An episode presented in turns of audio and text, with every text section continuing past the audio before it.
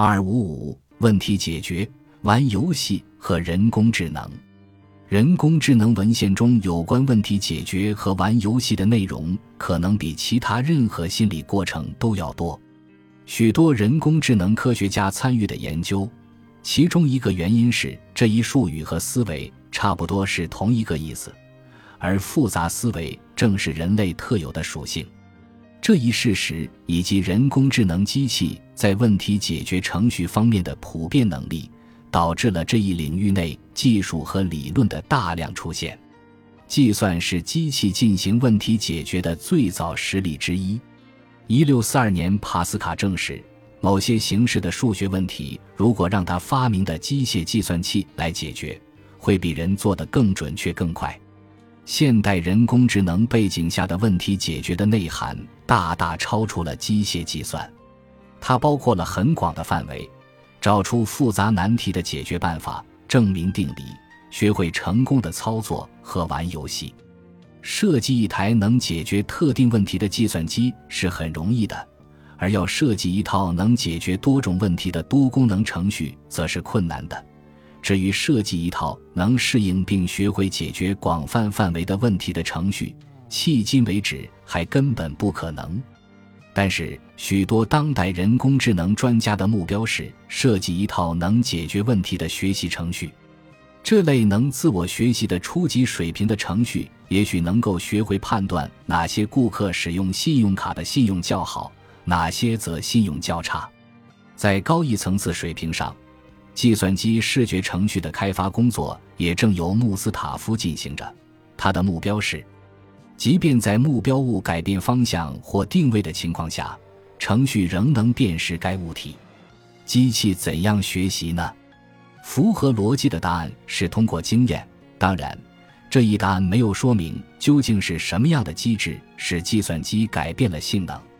许多人工智能专家从数学思考这一问题，他们将机器的行为看作是一种将输入值与相应的输出值联系起来的功能。对待这个问题的方式之一是把机器学习简单的视为寻找旋钮的合适位置。有些程序的学习通过类似图十五点一一所示的实例训练来实现。花一点时间看看你是否能找到区分两类物品的概念。注意，你在概念形成中可能更多的关注了语义关系，但是一只老式螺旋拔色器。一只手表和疯狂小兔，它们是怎么关联到一起的？这是一个有难度的任务。但是你和计算机一样，只要看了图十五点一二的提示，就会茅塞顿开。机器效仿目标功能，每当离目标更接近一点时，就改进自己的行为，逐步改进，直到成功。这就是机器学习的过程。这种形式的程序有几个已经成功了。这其中包括那些基于神经网络的程序。人工智能方面的很多工作之间有一个重要的区别，它体现了两类不同问题解决方法。一个方法叫做，另一个叫做。一般定义为保证解答某一类特定问题的程序，是一套经验规则或策略，运行起来实际上像采用经验法则。两种方法之间的差异可以用一个象棋问题来说明。